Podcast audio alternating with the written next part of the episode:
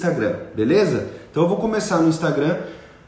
Olá, bom dia! Mais uma live semanal ao vivo e animado, diretamente aqui do Mato Grosso, que é o Na Pele do Líder. Nós vamos iniciar hoje, então, Na Pele do Líder, nós vamos conversar com um profissional lá da cidade de Cuiabá, que atende mais, mais estados, né? Que não é só aqui no, no Mato Grosso. Eu fico muito feliz de vocês estarem aí conosco de nós podermos é, iniciar essa, essa semana com mais uma entrevista na pele do líder, Skin the Game, no Quem Vive na Pele, exatamente esse processo de liderança ao qual muitos de nós precisamos entender que é necessário, né? Liderança ela é muito bem-vinda em todos os lugares. Se você não consegue primeiro se autoliderar, você dificilmente conseguirá liderar alguém levar alguém em algum lugar. Eu sempre faço uma, uma analogia, é, antigamente na Idade Média, as pessoas não, elas não tinham muito assim trabalho e os navegadores eles vendiam sonhos para essas pessoas, né? Eles colocavam lá, eles tinham, tinham um barco, o cara era um capitão de navio, tinha um navio ali no século, sei lá, 15, 14 e ele precisava explorar, mas para ele ir explorar, ele precisava colocar um monte de gente dentro do navio para ele poder chegar nos lugares para ele explorar, né? Ele tinha que ir lá, ah, vou lá para América do Sul, né? Quando Cabral resolveu vir para cá. Ah, beleza, ele nem sabia que existia América do Sul, ele ia navegar para explorar. Mas para isso ele precisaria de uma tripulação, né? De lá, sei lá, 100, 200 pessoas, não sei. Como que essa pessoa colocava todo mundo no barco para ir em direção a algo totalmente desconhecido. Esse é exatamente o papel do líder. Muitas vezes os nossos, as pessoas que estão em volta de nós, elas nem sabem onde o líder, aquele cara que é determinado, tem algo na cabeça para ir. Mas ele consegue engajar essas pessoas, colocar essas pessoas no barco para ir até onde ele deseja. Isso é um processo total de influência. E essa pessoa que hoje nós vamos entrevistar, que é o Faber, ele é um cara que eu admiro muito, porque ele tem alguns traços e ele influencia bastante. É, uma, é um profissional que atua já em, na área pecuária, né, que é, ele é colega de trabalho e de profissão, eu, sou, eu também sou veterinário, mas ele também tem outros trabalhos. Outro dia ele até iniciou um trabalho voluntário e tal. Então é uma pessoa que realmente consegue influenciar e liderar pessoas e por isso que eu convidei ele aqui. Não sei se você já está aí com nós, Faber. Manda o um convite, eu vou tentar te achar aqui para te mandar o convite. E deixa eu ver se eu acho o Faber aqui, né? Ele ainda acho que ele não conseguiu entrar. Mas enquanto o Faber não entra, Faber, se você estiver aí, eu não estou te achando aqui para eu gostaria de pedir para vocês que vocês enviassem essa live né, para os colegas de vocês, que vocês ficassem aqui, porque o papo vai ser bem interessante. Eu tenho certeza que muitos de vocês. É... Eu não sei se o horário é bom, o pessoal está entrando aí. Se vocês puderem falar, ah, o horário é ruim, é bom. Segunda-feira eu gosto, olha lá, o Fábio entrou aqui, vou fazer o convite para ele aqui. Então, a ideia do, do, quadro na pele do líder é exatamente isso. Vocês estão me ouvindo bem, me vendo bem? Pessoal do Facebook aqui, eu não, não tenho como ver o, o, convidado, mas parece que estamos entrando aqui agora ao vivo e animado. Vamos lá, pessoal. Então, a, a ideia do quadro na pele do líder é exatamente transferir esse conhecimento de pessoas que já estão no Mato Grosso. Obrigado, Patrícia, Andressa, muito jóia. Monique é minha esposa. Hoje a gente já acordou cedo, né? Desde as 5 da manhã acordado lá em casa. Então, a ideia do quadro na pele do líder é exatamente nós transferirmos conhecimento, né? De pessoas que chegaram lá, o Silvio, um abraço, Silvio, Silvão, grande Silvio. Então, assim, é, de pessoas que chegaram lá, pessoas que estão inseridas aqui no Mato Grosso, e que realmente estão fazendo a diferença, conseguiram, de certa forma, vencer esses obstáculos que a gente tem aqui. Faber, tenta mandar o convite você, porque eu mandei o convite e não conseguimos. Tenta mandar o convite você aí. E nós já estamos, então, acho, é, acho que é a oitava edição do Na Pele do Líder. Nós também estamos subindo esses áudios né? Esses áudios eles estão indo diretamente para o Spotify. E também lá no Spotify você vai colocar na pele do líder. Você vai ter todas as entrevistas que nós tivemos aqui durante esse período. E também nós estamos na Academia do Líder. Está acontecendo algum problema lá com o Fábio, eu acho que ele não está conseguindo mandar o convite. Tenta mandar o convite aí, Fábio. Mandar um abraço aqui pro meu amigo Leandro. Um abraço, Leandro. Boa semana para vocês, o Wagner. Show de bola. Essa live vai ficar gravada e enquanto isso, nós vamos esperar aqui ver se eu consigo adicionar o Dr. Fábio. Grande abraço para Adriano, padrasto dos meus filhos. Show de bola. É isso aí. Então, é, enquanto a gente não consegue estabelecer conexão, essa semana é, eu fui, fui colocar. Eu tenho, recebo bastante mensagens até compartilhei uma mensagem bastante interessante aí de uma menina que está começando o processo de trabalho dela, aí, o primeiro emprego dela, e ela praticamente está tendo vários desafios com os líderes, né? E convite enviado três vezes não conseguiu. Vamos ver o que a gente consegue fazer. Eu tô te mandando aí, tá aguardando resposta. Não sei se chegou alguma coisa para você, Fábio. Teve uma semana aí que a gente não conseguiu entrar ao vivo mesmo. Aí a gente teve que passar para de noite. Deixa eu ver aqui. Te mandar de novo. Se não der certo, pessoal, a gente reagenda essa live sem problema nenhum. Tecnologia é bom, mas às vezes ela deixa na mão também, né? Mandei o convite aí de novo.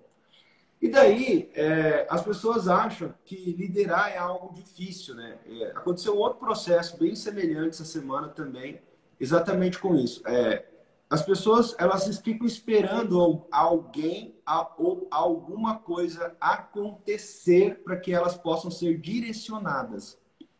E geralmente isso vai acontecer da melhor maneira se você conseguir ouvir as pessoas primeiro. Acontece que nós fomos criados numa geração onde a cooperação é algo não tão bom assim. Né? A gente foi ensinado a competir. Perceba que quando você era criança, tua mãe falava assim: não, você tem que ganhar, você vai conseguir, você tem que vencer. E parece que vencer é um lugar para um só. Né? Porque quando você olha para um pódio, tem lá um, dois e três. Só tem, às vezes, uma pessoa. É difícil você imaginar.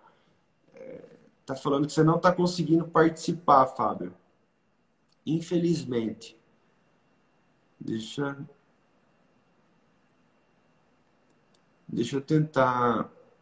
É, não tenho que tentar. Eu acho que se você tenta mandar o convite de novo, se você conseguir aí. Aí, peraí. Acho que aqui agora eu recebi. Vamos ver.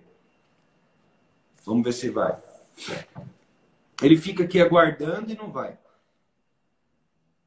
Então, nós, se você for parar para pensar, a nossa criação ela foi exatamente voltada a isso. Você tem que vencer, você precisa vencer, você precisa ganhar, você precisa conseguir. E esse precisa, precisa, muitas vezes a gente não entende que quando a gente passa por processo adulto, precisa acabar as competições. Quando nós somos. As crianças sim competem. Pode perceber as crianças brincando, elas estão sempre competindo. Mas os adultos, para crescer, eles precisam cooperar. Isso é muito difícil as pessoas entenderem.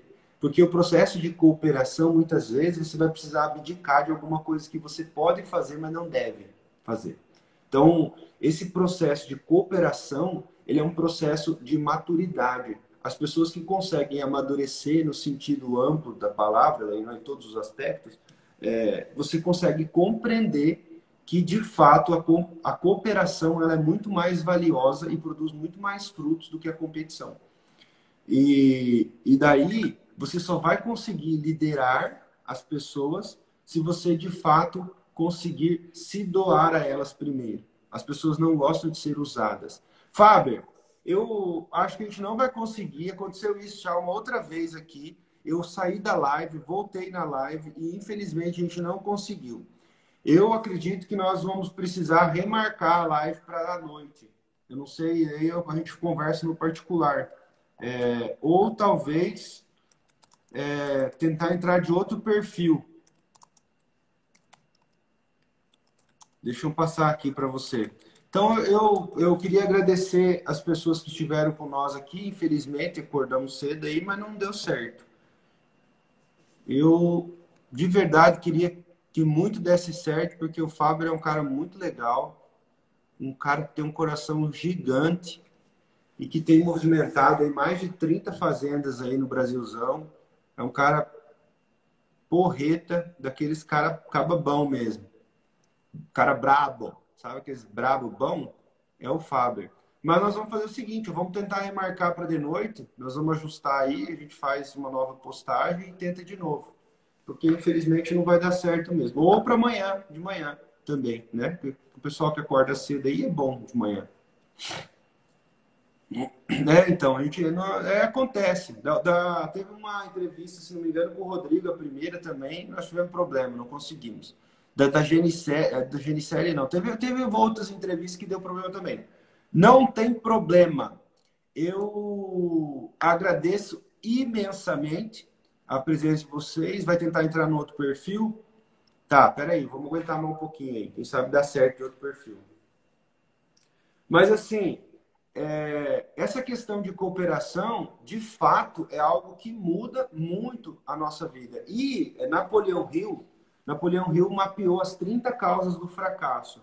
E uma das causas do fracasso é não conseguir cooperar, é a incapacidade de cooperar. Essa também é uma das causas do fracasso é, mapeadas por Napoleão Hill. Então, vamos ver aqui se a gente consegue tentar com outro perfil.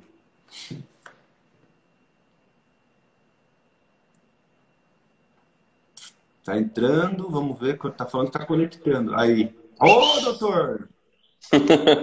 Deu certo aí. Desculpe aí, viu?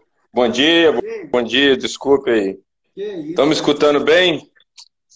Então, eu estou te escutando bem. O pessoal está ouvindo bem aí? Tá. Aí, pessoal, se vocês puderem compartilhar agora a live aí, vai ser ótimo. Então, nós já, já damos aí praticamente 10, 10 minutinhos, aí, não dá nada, não. Fábio, como é que você está? Tudo jóia? 100%, graças a Deus. Somos tá privilegiados nesse momento aí, por estar conseguindo levar nosso trabalho aí é, quase dentro da normalidade. Aí somos um setor privilegiado. É isso aí. Hoje a gente está sentindo pouco, é, assim, nem tanto esse impacto todo do Brasil, né? É. Ô Fábio, você é natural da onde? Eu sou de Minas Gerais, da região da zona da Mata Mineira. Eu nasci no, no interior de Minas Gerais, e depois, quando atingi uma idade, uma juventude, aí eu fui para Juiz de Fora, uma cidade um pouco maior é, do interior de Minas Gerais. Certo. Eu comecei. Pode contar a sua história, pode contar, pode contar. Deve se chegar em Mato Grosso. eu, eu tenho a família de origem na, no campo, né? De origem rural, porém é, pessoas que trabalham dia a dia no campo, né, e, pessoas é, mais humildes. Mas sempre convivi, tanto por parte da minha linha paterna e materna, no, no meio rural. E estudando em colégios públicos é, e trabalhando paralelo em atividades né, no campo, a minha vida inteira, eu nunca só estudei na minha vida. A vida inteira eu sempre estudei e trabalhei, desde criança. E eu acho que isso foi muito importante para a minha formação hoje. É, eu fiquei um período sem estudar, por necessidade, trabalhando. E aí, quando eu já estava perto dos meus 18 anos, eu ingressei numa escola agrotécnica. Eu fiz um curso técnico. E mas eu entrei no curso técnico sem fazer o ensino médio. E para eu para eu pegar o meu diploma de curso técnico, eu precisava da conclusão do segundo grau. E então eu tirei meu segundo grau em seis meses estudando em casa, fazendo provas do Telecurso 2000 e prova do Estado tá? E aí eu formei em técnico em agropecuária. Meu primeiro emprego foi na PIF-PAF Alimentos, na parte de criação de carneiro, de ovinos. E aí depois trabalhando com gado de leite, fui fazer casco de vacas, comecei com uma motinha, uma moto, uma Bros, colocava meu material de casco na mochila, ia de fazenda em fazenda fazendo casco de vaca. Deixa eu te. É... Só, só um minuto. Eu sempre, quando os convidados vão falando, eu vou pegando o que eu acho, o que eu acho assim, fora da média, tá? Então, assim, o que, que é fora. Por que, que você é o que você é hoje? Você tem uma coisa que é fora da média, que você fez lá atrás, que as pessoas não entenderam. Você falou assim, ó. Eu comecei o curso técnico e eu não tinha o ensino médio completo. Mas para mim pegar o diploma, eu tinha que finalizar o meu, meu, meu ensino médio certo? Isso. As pessoas hoje, você percebe que as pessoas hoje elas ficam esperando elas terem algo na mão para elas dar o segundo passo. Tipo assim, hoje a maior parte dos jovens, e, e aí eu falo porque eu estou dentro das empresas, estou vendo jovens todo dia, você também acompanha jovens todo dia, tem um monte de gente que você coleta todo dia, o cara fala assim, ah, não, mas eu ainda não vou porque eu ainda não, não concluí o, o ensino médio, não adianta eu ir lá procurar uma vaga no curso técnico. O cara não vai nem procurar. Não é nem que ele não quer fazer o curso técnico, ele não vai nem procurar. Ele fala, não, não adianta eu ir lá, eu não vou ganhar. Né? Eu me lembro que quando eu, eu me for, eu estava na faculdade, eu não tinha dinheiro para me manter total. Assim, meu pai me mantinha, mas me mantinha com dificuldade. E eu, e eu precisava de dinheiro. E daí o pessoal falou assim: ah, nem adianta Ed, você, você tentar a bolsa trabalho, porque você tem uma dependência, uma DP. Eu tinha pegado uma DP, né, uma, uma matéria, fiquei, reprovei numa matéria histologia, primeiro semestre, nunca tinha visto nada na minha vida. Reprovei lá, e daí os caras, ah, você não vai conseguir. Daí eu falei, cara, mas eu parar aqui onde você falou não vou conseguir, é melhor eu ir lá tentar. E eu fui lá, conversei com a reitora da faculdade, conversei com acho que umas cinco pessoas, todo mundo falou bem de mim, eu consegui pegar a bolsa trabalho, entendeu? Então, você falando, você falando, cara, é muito legal, porque, tipo, você falou, não, peraí, eu preciso de um curso técnico. Aí você foi atrás. Aí o cara falou, não, mas você precisa, talvez, o cara falou assim, você precisa terminar o ensino médio, como é que você vai pegar um curso técnico? Não, mas eu vou ensinar. Você fez um compromisso ali, falou, deixa para mim, eu vou fazer, vou entregar, nós não vamos perder isso aqui. É mais ou menos por aí, não é? É, é. Tá, e aí eu formei... Meu primeiro trabalho eu era técnico em agropecuária e, e eu sempre recebi orientações dos veterinários. Né? Então, o veterinário me cobrava, o veterinário me corrigia. Né? Aí o veterinário andava de carro, eu, eu andava de moto. E aquilo virou uma motivação para mim. Falei, cara, será que um dia eu vou ser veterinário? A minha, a minha formação, a minha família, ela não teve a cultura de estudar. Então, é aquela coisa só de trabalhar. Então, desde o tempo que eu é, era muito menino, eu nunca tive é, ninguém para me perguntar assim, Fábio, o que você vai ser quando você crescer? A pergunta normal que a gente faz para uma criança. E, e, eu cresci com um conceito muito errado, porque como eu, eu vim de família mais humilde, eu via muita dificuldade e eu comecei a crescer achando o seguinte: para a pessoa ter respeito, ela precisa é, ter dinheiro. Para a pessoa ter respeito, ela precisa ter um destaque. E eu, rapando curral, fazendo serviço de curral, né, nas fazendas. E aí eu cresci com esse conceito errado. Mas isso me motivou, virou um, um, um motorzinho dentro de mim, sabe? E aí eu fui correndo atrás. Eu nunca imaginei, sinceramente, que eu iria ter um curso superior na minha vida. Eu, eu, não, eu não vi, eu não enxergava essa possibilidade, né? E, e aí, depois de formado, eu vendo outros colegas veterinários, eu falei assim, ó, eu vou fazer isso aí. Será que eu dou conta? Eu comecei a estudar em casa. Você tinha quantos anos nessa época? Ah, eu já estava com uns 18, 19 anos, né, que o curso técnico, como eu fiz ele, ele em dois anos, eu fiz ele em dois anos, porque não tive o ensino médio, eu só fazia o curso técnico. Eu devia estar com uns 19 anos, eu entrei na faculdade. Só que para eu entrar na faculdade não tinha essas facilidades que tem hoje. Bolsas, cotas, fiéis. Eu lembro que eu fui procurar saber fui procurar saber do FIES, eu cheguei no, na universidade particular, aí a mulher falou assim, ó, oh, se você tiver um padrinho político muito bom, pode ser que você consiga. E eu ficava três horas, três, quatro horas respondendo um questionário no site da Caixa Econômica. Eu acho que hoje nem tem mais isso. Um questionário de 200 perguntas. Então, eu estudei em casa e passei em 31 no curso de veterinária. E aí, para me manter durante a na graduação, federal. na uma estadual, lá, uma é, instituição. Pública. E, e, e para eu me manter, aí eu tive que vender biscoito, né, é, trabalhei em padaria, né, tudo para me manter durante a graduação. E paralelo a isso, fazendo casco de vaca, preparando vaca para exposição, né, e ajudando outros veterinários também. E, e aí eu consegui me formar. Meu primeiro emprego, eu consegui, faltando seis meses para formar. Faltando seis meses para formar, eu passando por um problema é, de família e problema necessidade financeira, eu fui então para Rondônia. Nunca tinha uhum. andado de avião na minha vida. Fui trabalhar numa fazenda a uns 200 quilômetros depois de Porto Velho. Foi um emprego que eu consegui. Aí fiquei no mar.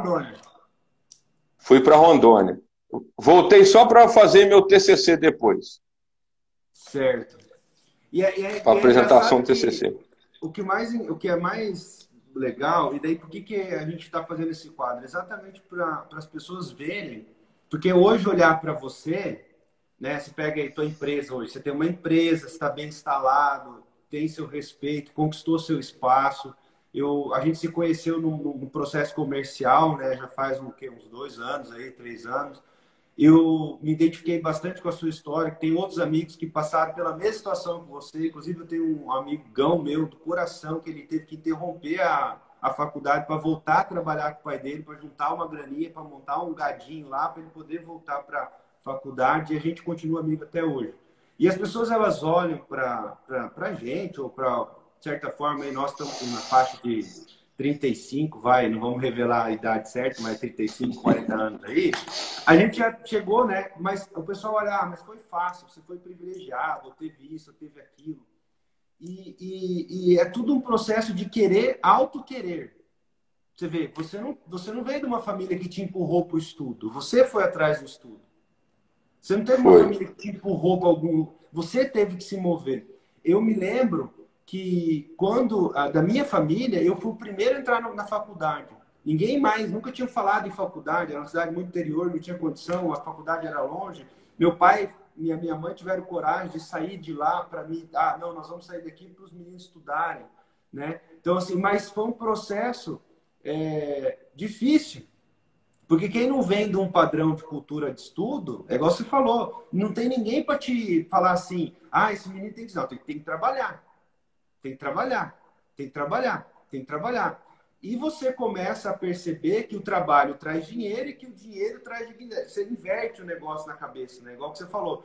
Eu, por um tempo, eu achei que era dinheiro que era o negócio. Tinha que ter o dinheiro. E daí, quando essa chave vira, a gente começa a valorizar outras coisas, né?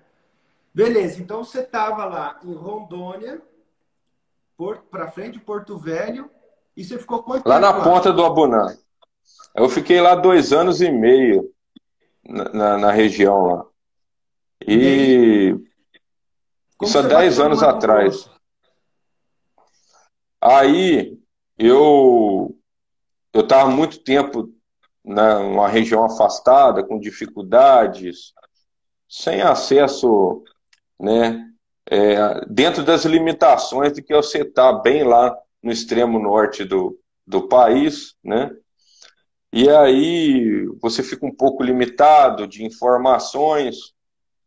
E aí eu peguei e falei assim, eu vou estudar um pouco mais. Me deu vontade de voltar para para minha para minha região, para Minas Gerais. Só que eu falei assim, ah, como lá tem muito veterinário, vou fazer um mestrado aqui em dois anos e volto lá e vou, vou procurar dar aula, alguma coisa assim. É, eu peguei e fiz. Aí eu fui ver aonde que tinha mestrado. Porto Velho não tinha. Certo. É, aí eu estava mais próximo de Rio Branco, no Acre. Também não tinha um programa de pós-graduação em veterinária. E, e aí internet, eu... celular, Wi-Fi? Não, não, não, WhatsApp, não. E aí só tinha dois lugares. Só tinha MSN o... nas lan é. É. E aí tinha só dois lugares. É Belém do Pará ou Cuiabá, Mato Grosso. Belém do Pará, geograficamente, eu acho que está até mais perto. Porém, o trânsito é ou aéreo ou, ou por barco. Entendeu? E, e aí eu peguei e fiz a prova em Cuiabá. Fiz a inscrição, entrei na internet, fiz a inscrição. A prova seria de patologia. Aí eu fui numa livraria em Porto Velho, comprei um livro usado de patologia humana e fiquei estudando na fazenda. Todo dia trabalhava o dia inteiro e estudava à noite.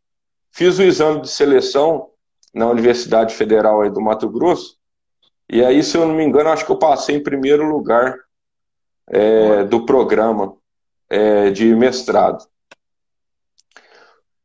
Sendo assim, é, quando você passa em primeiro lugar no programa, a primeira bolsa de estudo é para o primeiro colocado já tinha uma bolsa de estudo disponível. E aí eu tive um problema familiar, tive que desprender de parte dos meus recursos financeiros para ajudar. E aí eu cheguei, tipo assim, dia 28 de janeiro em Cuiabá, há 10 anos atrás, 28 de janeiro, contando que no dia 1 de fevereiro caísse a minha bolsa. Eu fiz a matrícula, falou, vai cair a bolsa. Na época era mil e pouquinho reais. Eu falei assim, eu sou sozinho, eu me viro com isso aqui. E aí eu lembro que como eu fiz essa, essa eu tive esse problema familiar, eu fiquei com 575 reais esperando a bolsa cair. E aí teve um corte no programa de bolsas. Para ajudar. E eu não, não conhecia nenhuma pessoa em Cuiabá, não sabia o nome de nenhuma rua, sem nenhum familiar, sem nenhum amigo. E aí foi onde eu tive um período difícil.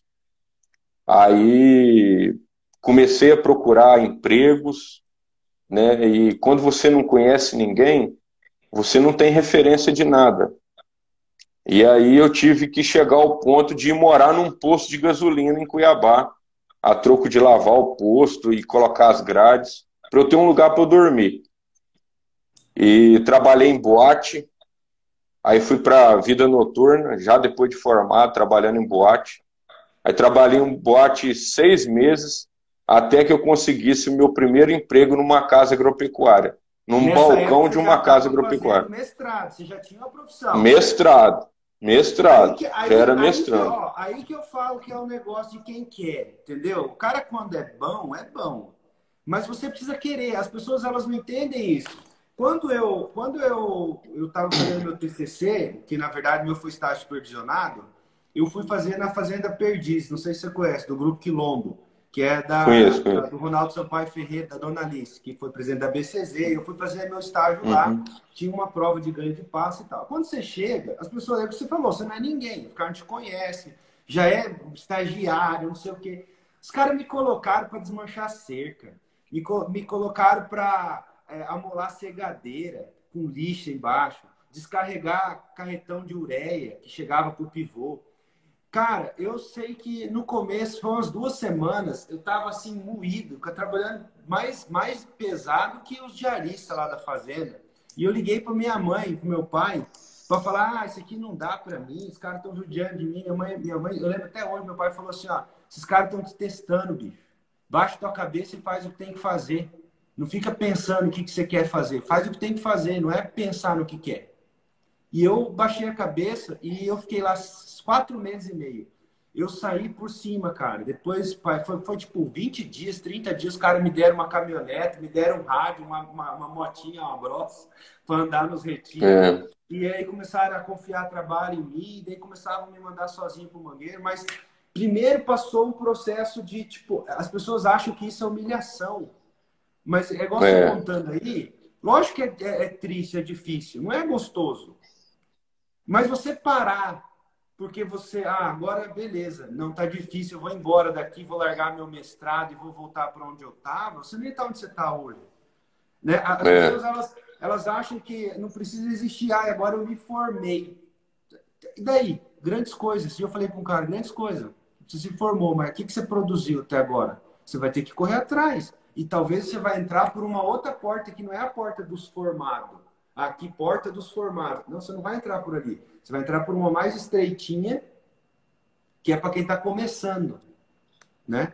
Mas e daí? É, daí você conseguiu se manter e começou a fazer Aí eu trabalhei, é, trabalhei, é...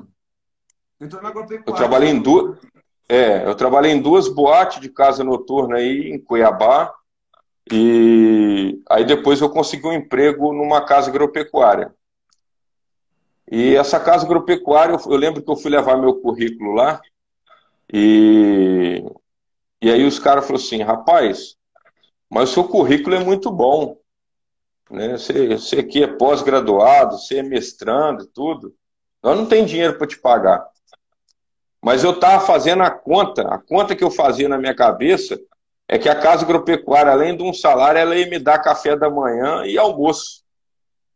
Você estava atrás? Eu estava eu estava fazendo esse tipo de conta.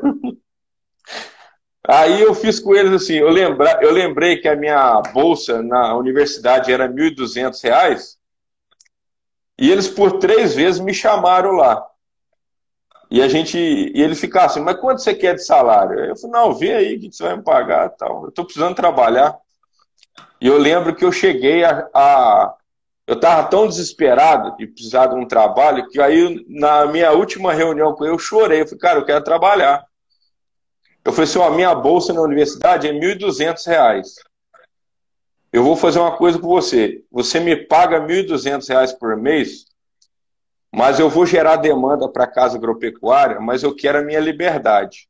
E o que eu fizer no campo aí é meu. O dinheiro é meu. E eu vou retirar os medicamentos aqui. E assim foi. E eu foi assim, eu tenho muita gratidão por essa casa agropecuária. É a Agrounidos em Cuiabá, ah, especificamente. É, é, a do Kleber, do. do Kleber, né? isso, do Cle... e Kleber, Baldomero, Luizão e ah, o Alfredo. Baldomero, conheci ele, gente e... boa pessoal lá. Isso. E especificamente foi o, Lu... o Luiz, chamado de Luizão, que abriu essa oportunidade para mim. E graças a Deus tivemos um resultado muito bom dentro da casa agropecuária. E a partir dali eu comecei a ter acesso às pessoas. Eu tinha um carro para eu visitar a propriedade, tinha, tinha gasolina, né? tinha o meu almoço garantido. Café da e manhã. paralelo, café da manhã, e paralelo a isso, eu fui fazendo o meu mestrado. Não saí, nunca deixei do meu objetivo concluí o mestrado em dois anos e trabalhei por mais dois anos na Casa Agropecuária.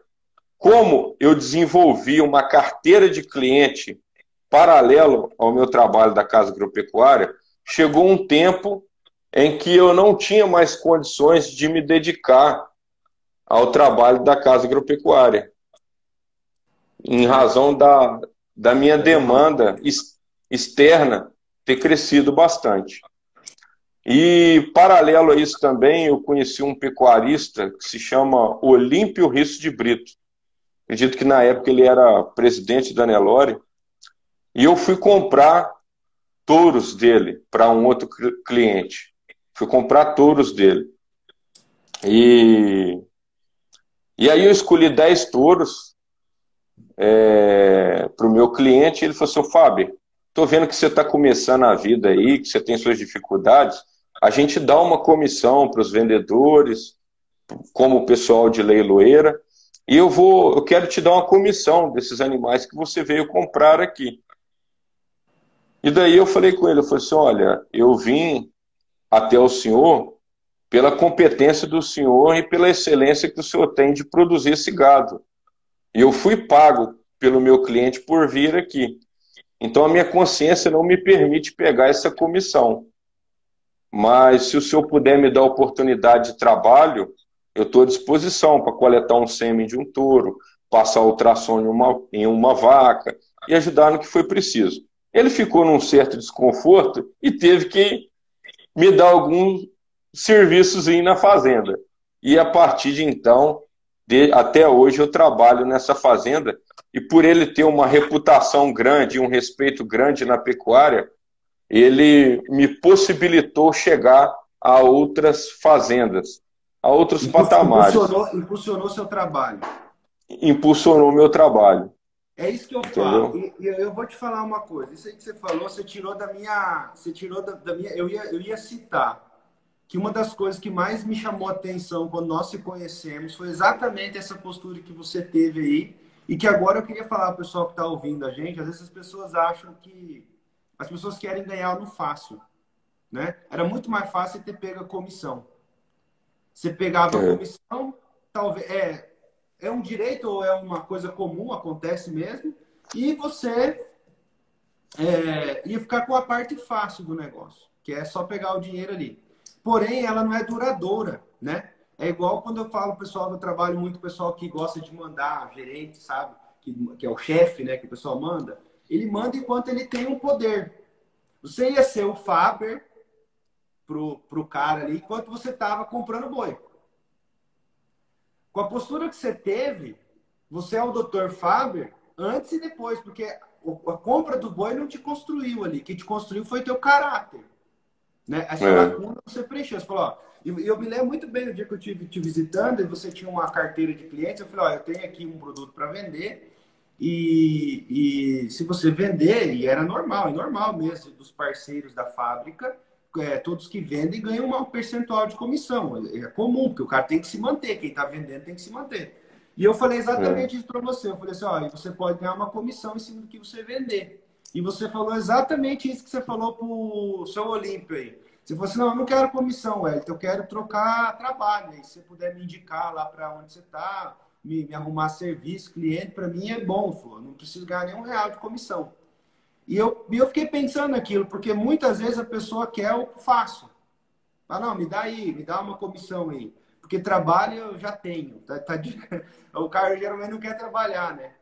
E é, e é muito interessante isso, porque você, você para crescer, você na sua vida, na tua caminhada, eu percebo que você olhou para os pontos que quase não. que é tipo assim: o café da manhã e o almoço também é meu salário. A indicação é. também é uma comissão. Né? É, o, o trabalho que eu dou aqui também me remunera. E as pessoas não enxergam isso hoje, principalmente quem não chegou lá ainda. O cara que não chegou em lugar nenhum, que ele ainda é funcionário, ele está lá reclamando, ele está lá é, é, falando que o salário é pouco, ele ainda não fez uma proposta arrojada para o dono do negócio, ele ainda não, não entendeu que talvez ele está ali aprendendo e aquilo tem um custo na empresa está pagando alguma coisa, porque eu sempre falo, errar com o dinheiro dos outros é mais fácil do que você errar com o seu, né? Então, tipo assim, quando você pega um estagiário, põe um carro na mão dele e manda ele numa fazenda e põe ele lá para fazer alguma coisa que, que para você, você está dando uma baita de uma oportunidade. Outro dia eu conversava com um grande líder, o cara reclamou do salário. Ele falou assim: é, tudo bem, você acha que você ganha pouco, mas ó, pega o tanto que você está aprendendo aqui comigo. E o cara falou: É, realmente, eu aprendo muito aqui. Isso não conta nada para você? Mas o cara é. quer que você, além de dar o conhecimento, além de dar a oportunidade, resolva o problema dele lá na casa dele.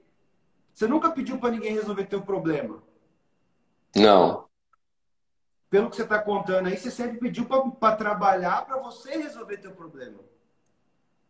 Assumir Justamente. 100%, assumir 100% da responsabilidade é isso, sabe? É você trazer para você, ó, o problema de eu estar aqui em Cuiabá, não tendo dinheiro, é meu. O problema, ah, você podia muito bem ter falado, ah, mas é que porque a bolsa não sei o quê, não saiu a bolsa. Começar a lamentar, murmurar, isso ia baixar a tua moral, você ia baixar a energia, você não ia conseguir atrás das coisas, ia ficar tudo mais difícil ao invés de ficar mais fácil. Justamente. eu, eu, de verdade, eu não tinha nem ideia, nem assim, ideia da tua história, né, do quanto você passou, o que você passou. Eu me considero um cara muito privilegiado, porque eu não tive tanto assim, é, tantos desafios, mas eu tive os meus desafios, com certeza. Todo, todos nós que chegamos em algum lugar teve desafios, não foi fácil.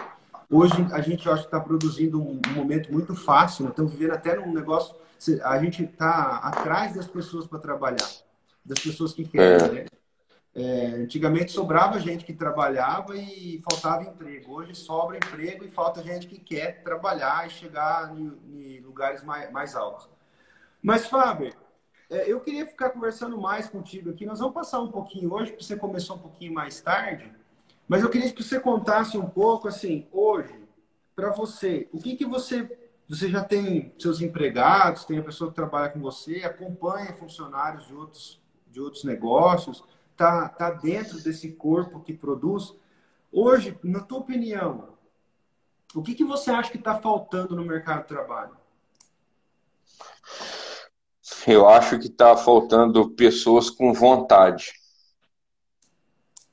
Eu acho que eu tenho três princípios: vontade, verdade e velocidade. E eu é acho é que a vontade a vontade é o que eu mais é, sinto falta nas pessoas. É, as pessoas querem comodidade, as pessoas não estão mais habituadas a regras, as pessoas não, não, não sabem, não, não aceitam diretrizes, né? as pessoas não têm pontualidade, é o que eu sinto falta nas pessoas. A facilidade hoje é, do acesso às universidades formam muitas pessoas, mas essa pessoa que forma, qual é o que, que ela consegue entregar após formado? Então, é um, e principalmente dentro da minha empresa, eu não vendo produto. O material é humano, vendo conhecimento. Então, é uma dificuldade muito grande. Você também tem como formação veterinária e conhece muitos veterinários são muito poucos os que é uma categoria muito mínima que tem o desafio de querer ter outros veterinários trabalhando é, junto, montar empresa e crescer. O cara prefere trabalhar sozinho, que ele tem 100% do controle da situação, e isso é um grande desafio. Mas para quem está acostumado com o desafio, é, a gente não entrega fácil. E hoje eu tenho pessoas do meu lado que tem que passar muita gente. Um veterinário, certa vez, falou assim: Fábio, isso que você está fazendo é loucura. Vai ter que pagar, passar 500 para você tirar um. E realmente é verdade. Então, passa 500 para salvar um. Mas, mas você encontra esse um. Né?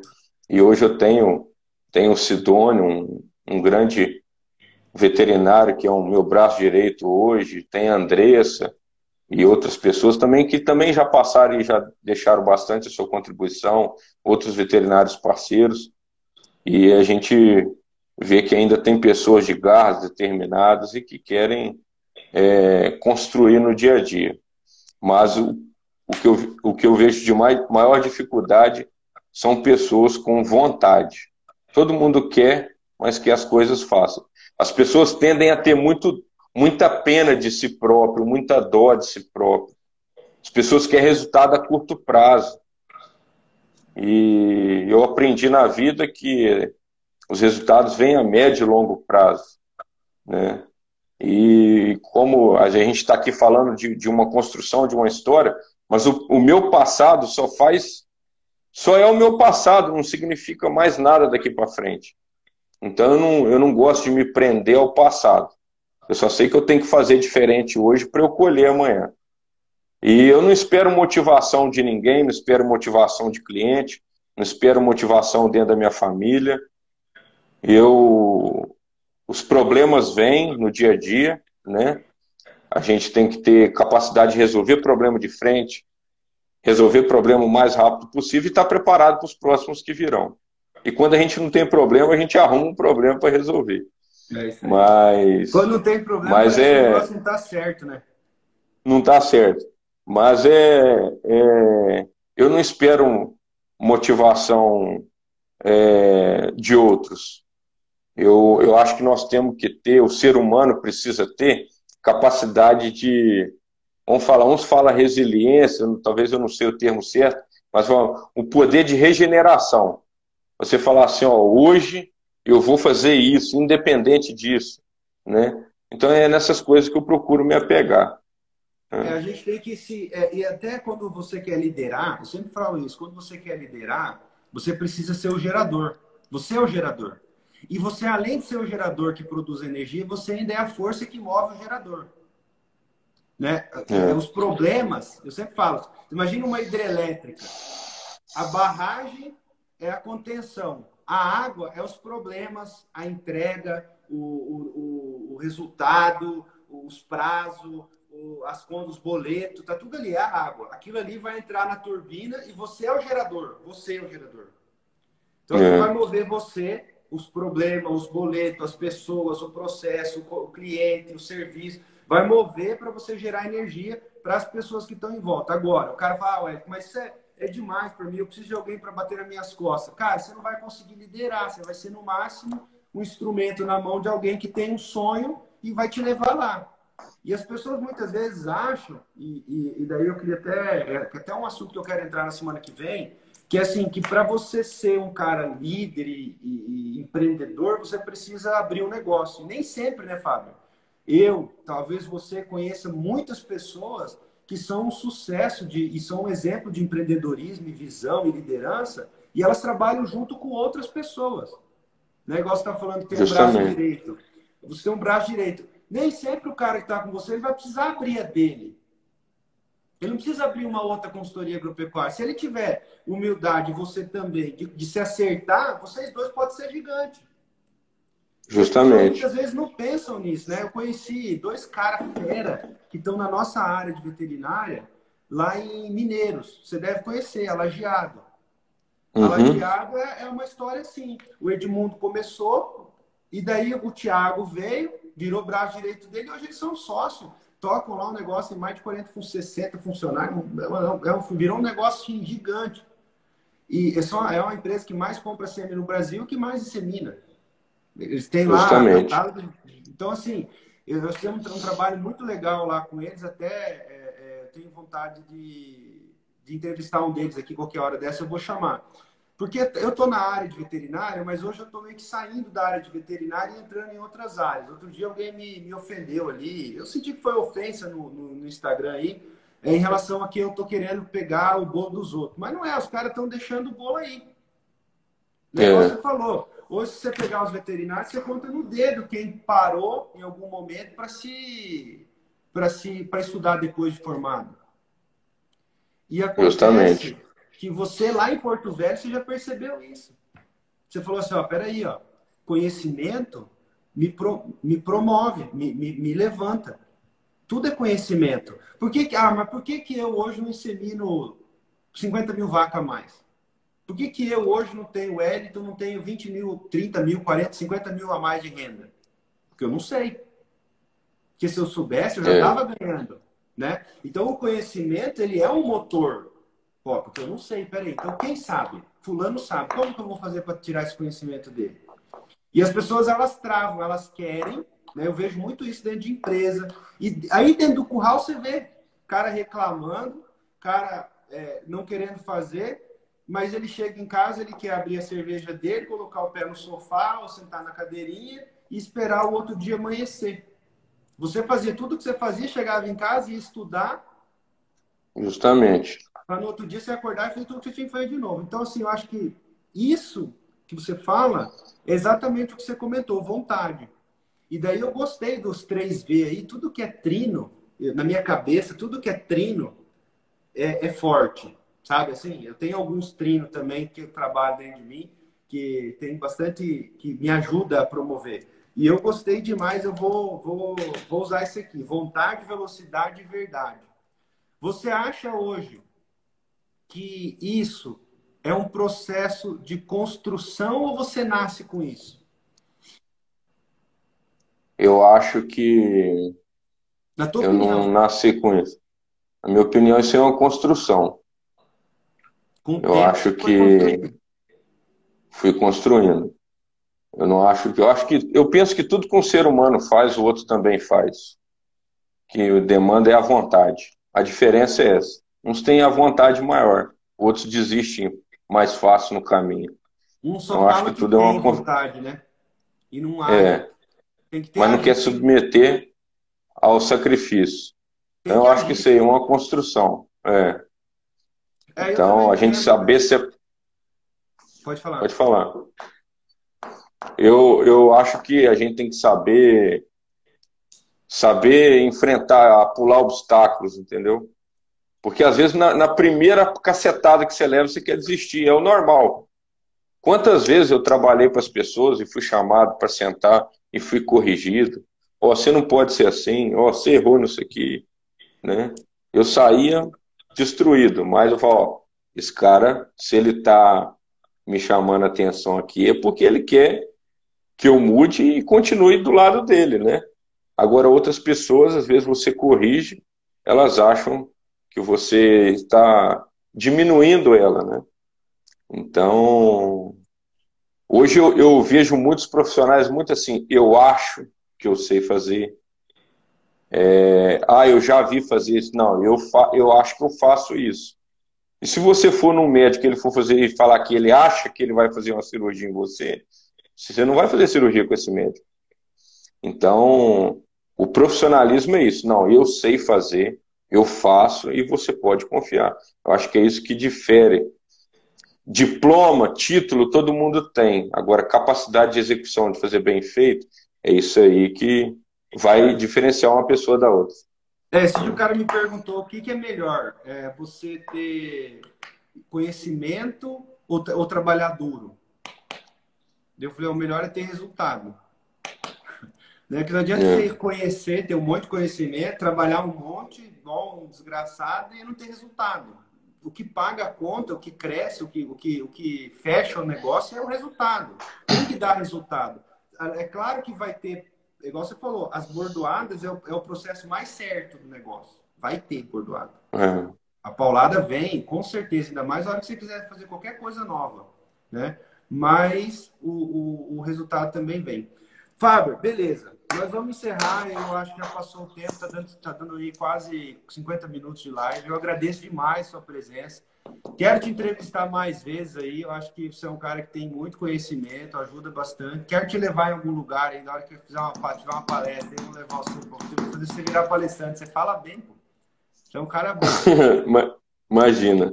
E quero agradecer de coração e queria fazer a pergunta, a pergunta final aqui e também queria já, na hora que você responder ela, você já fizesse os agradecimentos aí, que é Na Pele do Líder, por Faber, é o quê? Pele do líder. Até arrepiou aqui, cara. Eu acho que é sangue no olho, é determinação, é força de vontade, é não deixar que tudo à sua volta te desanime, mesmo que você esteja com N problemas em casa, no trabalho, né? Eu acho que a gente tem que olhar para o nosso objetivo e dar o nosso máximo, né? Dê o seu máximo, né? Eu acho que as pessoas não, não gostam de dar o seu máximo. Então, é, eu acho que é isso. Não querer nada a curto prazo, né? Eu queria até aproveitar essa live para te agradecer. Você foi uma pessoa, a primeira pessoa que me indicou para Lucas do Rio Verde, né? E hoje, é, quando eu falei que eu ia ter uma extensão da minha empresa em Lucas do Rio Verde, eu recebi mais argumentos de desânimo para me desanimar.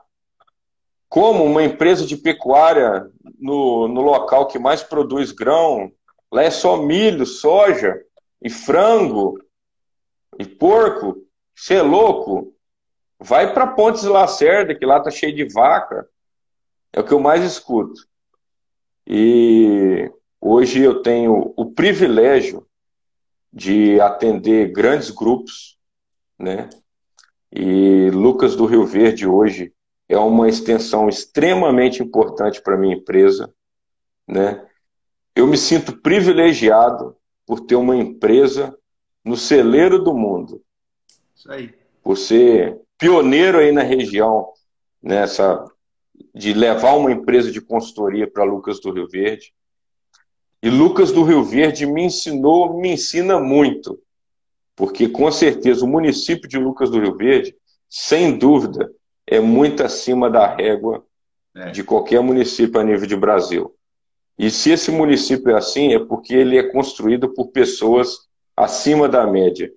E o ganho indireto que eu tenho é esse, de sentar com empresários com vivência de mundo e saber que eu posso contribuir para esse nível de pessoas. Então fica aqui o meu agradecimento. Não vou citar nomes aqui dos grupos que a gente atende para não, não, não, não pecar, mas quem nos conhece sabe o trabalho que a gente tem feito aí na pecuária. E fica o meu agradecimento aí a você e, e, e não espere resultado a curto prazo. Honestidade, vontade, verdade, velocidade, e o resultado vem. Né? Temos falhas, temos falhas, não somos perfeitos, mas a construção é no dia a dia. Show de é bola. Melhor. É isso aí. Muito obrigado. Eu que agradeço de poder trazer um cara igual você para cá. Às vezes as pessoas não querem, né? Mesmo profissão, quer tirar o cara do jogo. Eu acho que quando o cara é bom, tem que vir mesmo. E eu aprendi isso com esses empresários que você trabalha aqui em Lucas. Foi com eles que eu aprendi. Quando eles sempre fizeram questão de segurar gente boa aqui em volta deles. E, eu acho que Lucas tem esse diferencial. Uma cidade que, em, em relação à planta, ela é muito menor que Sorriso mas ela é uma cidade muito cooperativista. Ela sempre agrega pessoas, ela sabe reunir pessoas. Muito obrigado. Sem dúvida. Até Eu que agradeço. Deus abençoe você. Obrigado pela oportunidade. Valeu. Obrigado a todos aí que nos acompanharam. Tchau, tchau. Valeu.